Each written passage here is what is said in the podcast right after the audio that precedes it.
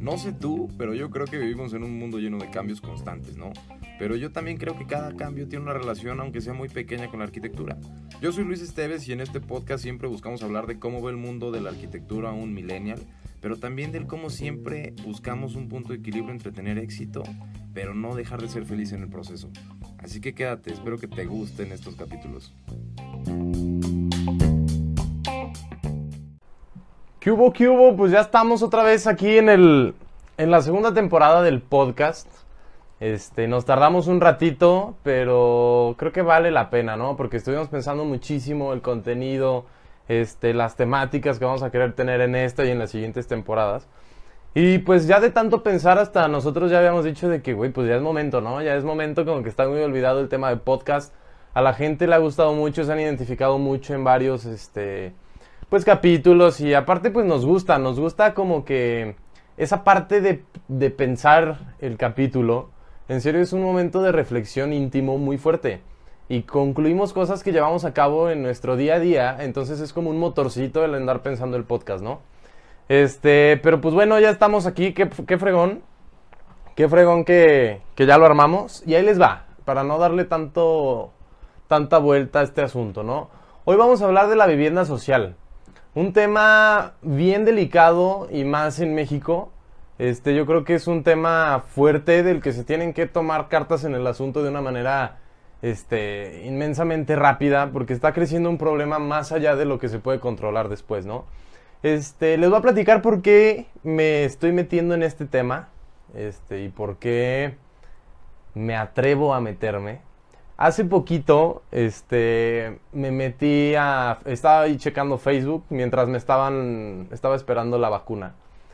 Y me metí a Facebook y me apareció un post de la vivienda social, del nuevo prototipo de vivienda designado Aguascalientes que se va a autorizar para Infonavit. Eh, les voy a dejar el, el artículo ahí en mi Instagram en una historia destacada. Este, para que vean el, tema tan inhumano que se vive en, en, el, en, el, ámbito inmobiliario, por así decirlo, ¿no? O sea, la gente que, estos magnates del, del, desarrollo inmobiliario, que crecen y crecen y crecen y tienen una respuesta, este, no sé si, no sé, es una respuesta aceptada del mundo en general, porque los dejan hacer sus cosas, ¿no? O sea, Simplemente les autorizan a hacer esas cosas, entonces ellos pues dicen, si me lo autorizan, pues lo sigo haciendo. Quiero que vean el, el, post porque es literalmente es una caja de, yo creo que ha de medir 5 por 5, no, me estoy mamando, yo creo que unos 8 por 6, que es el frente permitido de Infonavit. En 8 por 6, con una ventanita y una puerta, ahí, vive, ahí puede vivir una familia. O sea, neta no mames, o sea, es una, es una es, es, es, completamente increíble la inconsciencia que se vive socialmente, ¿no? Eh, me atrevo a hablar de esto porque, porque en México está comprobado, y tengo una estadística que les voy a poner en, en, este, en la descripción de este video, que el 82% de las inmobiliarias son manejadas por empresarios que no tienen nada que ver en el ámbito de la construcción. Y está padrísimo, yo no me niego a que puedan invertir en, en este tema y que sea un flujo bastantemente, no sé, que sea muy redituable su inversión de negocios. Pero lo que me molesta es que van mal asesorados y no están jugando con, con, con piedras, güey. O sea, no están jugando con, con unos pinches cartas ahí que, que valen madre. O sea, están jugando con personas. O sea, y es lo que me molesta y en serio me, me da coraje de que en verdad se atrevan a experimentar con el, con el confort de una vida de la persona. Y que además, pues ellos simplemente, este, pues ya, me llegó mi lana y chido, güey. O sea, se deslindan por completo de los fraccionamientos que hacen, del tipo de vivienda, de los mantenimientos que se puedan llevar a cabo. O sea, tienen que entender también ellos empresarios que si desatiendes este tema, o sea, tú vendes y te vas. Chingón. Ya, hice mi mi negociazo, poca madre. Te pierdes de una posibilidad de negocio más allá si en verdad te preocuparas por los desarrollos que haces. O sea, deja, deja solamente de pensar en la redituabilidad financiera y enfócate también en tu visión y en tu, y en tu, no sé, en, el objetivo que podrías lograr si en serio solamente te concientizaras.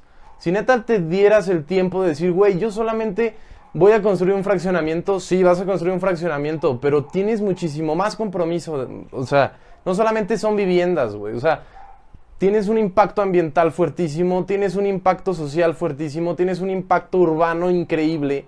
Porque si tú no lo piensas bien, desmadras una ciudad completa, güey. O sea, obviamente no va con un fraccionamiento de 10 casitas vas a desmadrar una ciudad. Pues no, güey, pero si desde ese fraccionamiento que hiciste de 10 casitas no te concientizas para que cuando hagas un desarrollo enorme de mil casas, no te das cuenta del impacto que vas a poder generar, pues estás mal, güey. O sea, salte del pinche negocio. Es lo que, lo que me da coraje. Bueno, ya que les aventé este mega speech, les voy a dar puntualmente las cosas que yo creo importantes para atacar este tema de la vivienda social, ¿no? Este, de hecho aquí las tenemos anotadas algunas, digo, para tener una guía en el podcast, si no, pues digo, está bien que nos lo queremos aventar así súper improvisado, pero pues una guía también está importante. Este, empecemos mm, literalmente pues, desde el principio de cómo nace este tema. ¿Qué es la vivienda social? La vivienda social es una es un tipo de vivienda que está designada a la clase baja de la sociedad. En México tenemos ciertos programas, que es por ejemplo Infonavit, a ver, recalquemos esto que siempre lo critican. Infonavit no construye, pero sí es el responsable de autorizar el tipo de vivienda que se hace. Entonces, por eso también se le adjudica el problema a Infonavit. No es que, ay, sí, yo Infonavit nada más apruebo. Pues sí, güey, pero aprueba cosas bien hechas y cosas con un buen impacto. Tenemos estos programas que designan a los empresarios y a los constructores para poder vender ese tipo de casas a la clase media baja con créditos que digo, yo no me voy a meter en eso, pero pues son créditos que pagan a, no sé, 30 años, 20 años, no sé cuántos años lo pagan. Pero se designa ese tipo de vivienda a ellos. Ya estando ahí, hay programas que también se encargan de algún tipo de vivienda un poquito más arribita, o sea, que también es clase media baja, pero es el mismo impacto social, ambiental y urbano. Nos vamos a enfocar en este tipo, ¿no? O sea, ya que entendemos qué es la vivienda social, pues ahí vamos. Este tenemos que entender que el impacto de la vivienda, ya estoy hablando de la vivienda en general. Este, el tener un buen lugar bien diseñado, con buen confort ambiental, e, etcétera, etcétera, etcétera, tiene una afectación en el ser humano mental, psicológica y además social. O sea, somos humanos y socializamos. O sea, no, somos unos individuos este, solitarios. O sea, socializamos. Entonces, si tiene un gran impacto, ¿por qué tiene tan poca importancia la conciencia de la vivienda social? ¿Vamos? Como que ya vamos agarrando poquito a poco el, el para dónde va el desmadre que están haciendo. Este. Volvemos a lo mismo. Si las personas que desarrollan este tipo de vivienda no entienden la conciencia y el impacto y la responsabilidad que hay detrás del hacer bien las cosas, va a seguir el mismo desmadre. Y es un desmadre que no puede seguir tanto, porque, a ver, recordemos, estamos en un mundo y cuántos posts han salido de que pues güey, ya nos estamos metiendo el planeta por donde ya tú sabes, o sea, estamos haciendo un completo desmadre que se ha vuelto este, incontrolable ya. Y el impacto que tiene el desarrollo inmobiliario es fuertísimo. Entonces, agarren la onda, vean qué pedo, cómo está creciendo el mundo, para dónde está creciendo, etcétera, etcétera, etcétera. Entonces, ahí está. Ya tenemos los tres puntos más importantes para entender el problema. ¿Qué es la vivienda?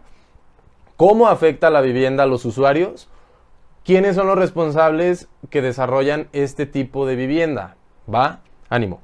Y después tenemos el objetivo principal de todo esto y del cómo se podría resolver de una manera tan lógica sin ni siquiera tener que investigar más allá. Simplemente es una lógica. A ver, güey. Tienes que dignificar a las personas. Creo que ese es un valor o sea, tan intrínseco de una persona consciente, que mínimo tiene un buen corazón, güey, que mínimo se preocupa por lo que sucede alrededor. Y eso no solamente lo que trae la cartera, mis negocios, mi rentabilidad, no, no, no, no, güey. O sea, Eres persona y estás dándole algo a más personas, güey. Si tú lo que les estás dando es mierda, güey, pues ¿cómo vas a esperar que no te den lo mismo, güey? Claro que si tú te dedicas a hacer vivienda de Infonavit y haces esas pinches casitas sin una visión más allá de compromiso, pues claro que te van a decir, güey, pues es que no mames, ve, Infonavit es una cagada, este, la vivienda social que hace tal desarrollos tan horribles, no sirven, quémalos en todas las redes sociales, pues claro, ¿qué esperas? Si no le inviertes nada más conciencia, es conciencia nada más. Deja tú los materiales y deja tú la inteligencia de construcción. Tú deja de, de lado eso. O sea, es conciencia nada más. Tú cuestionate y di, güey, ¿es digna esta vivienda para una persona? A ver, me meto. Puta, está calientísima. Puta, está helada. O sea, es tan sencillo. Es tan sencillo. Simplemente es tratar de cambiarte poquito los zapatos, ponerte en el lugar de esas personas y decir, güey, tú, en serio, tú te sentirías ni siquiera a gusto, simplemente te sentirías tranquilo aquí. Salgo de mi casa y ¿qué veo? Veo un arbolito, veo una calle pues bien a gusto, con buena orientación de perdido a las calles. O sea, si todas las fachadas te dan a una calle, pues mínimo piensa en tu urbanización, para dónde están apuntando las calles. Y que mínimo te des cuenta de cuáles casas van a tener un mayor impacto solar, de puro perdido, de pura lógica, de pura lógica.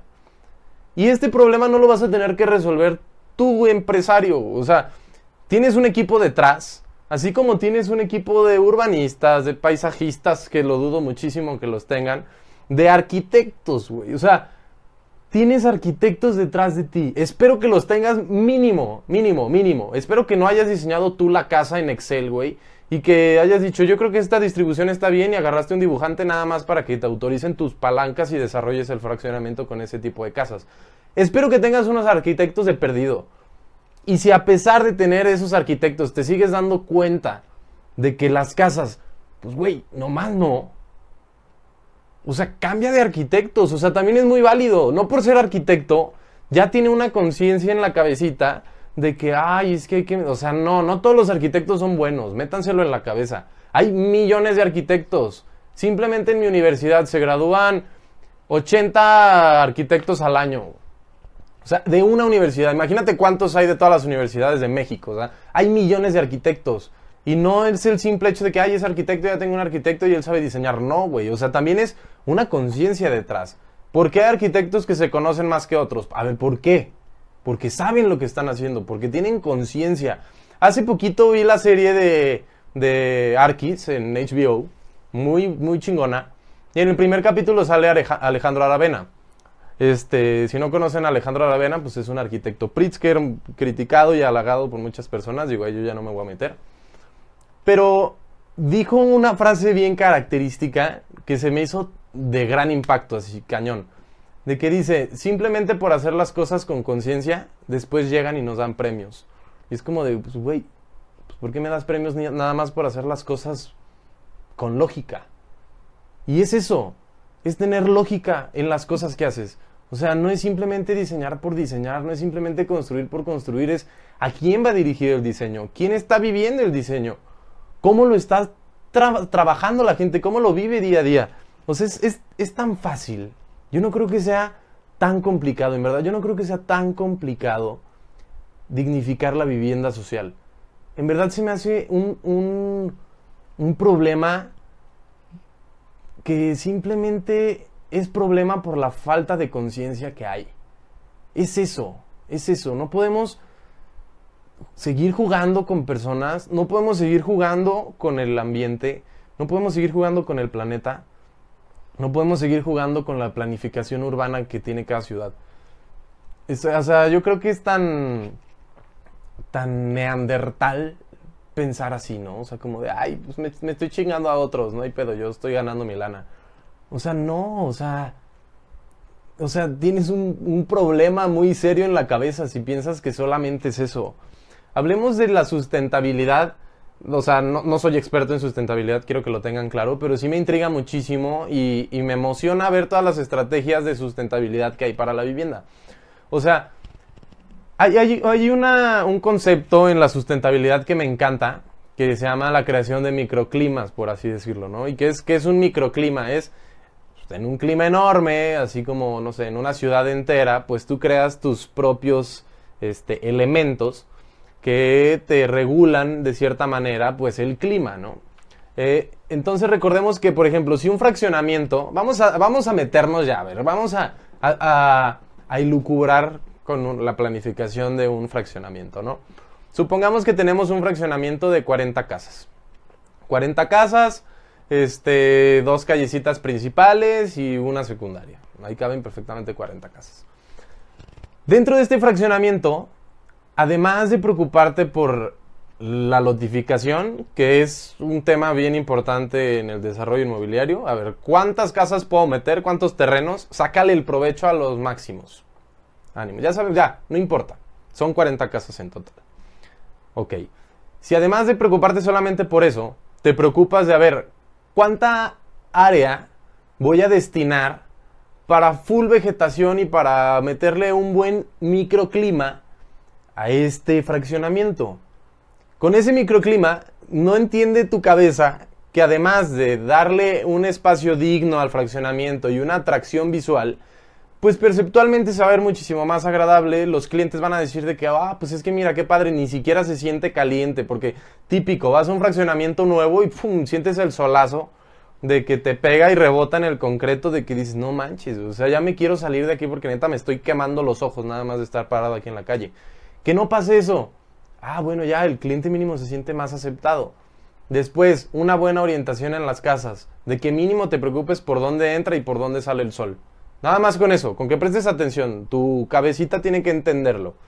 Simplemente con ponerle atención a eso, ah, bueno, voy a orientar bien las casas y entonces ya tus clientes van a decir, ay, mira, está bien fresca la casa en, en verano.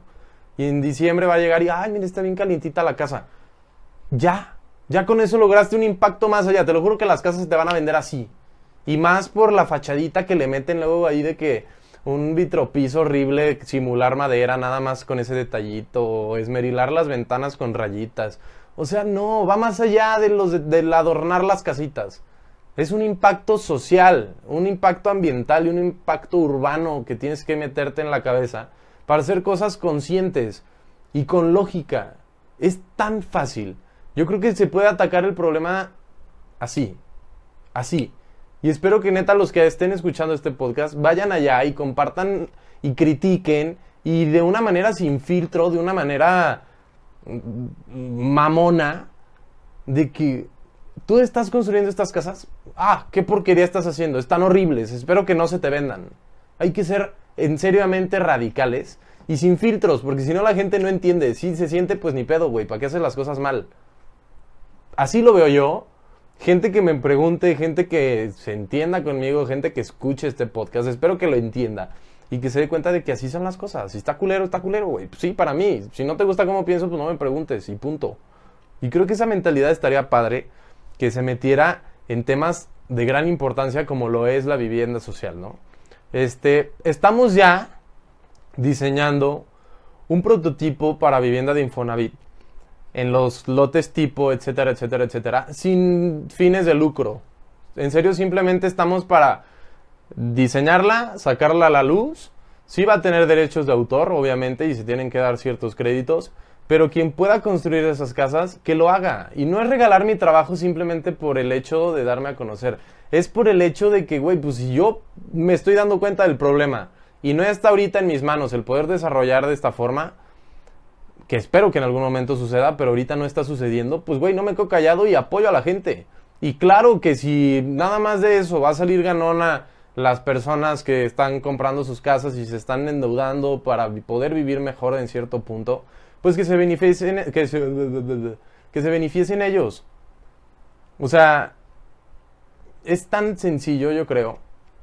Pero bueno, y si de eso sale un empresario que también está haciendo su lana y todo el PEX, pues es también decirle que, oye, güey, pues qué onda, o sea, también que, pues sí, qué bueno que sacaste esto, pero ¿cómo estás concientizando tus desarrollos a futuro? ¿O qué te está dejando esto de aprendizaje?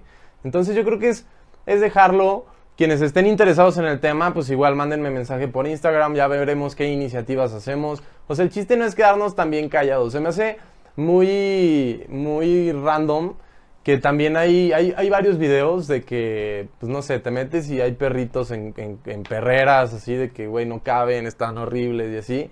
Y en serio nada más quisiera que te vayas a alguna colonia súper densa, así de que desarrollos feos, precarios de mil intenciones, y digas de que, wow, en serio aquí vive gente. O sea, y, y, neta te cambia la perspectiva. Y si ves eso y no te crea una conciencia, pues, güey, tienes, tienes, muchos pedos que, que, que, escarbar en tu mente, yo creo, ¿no?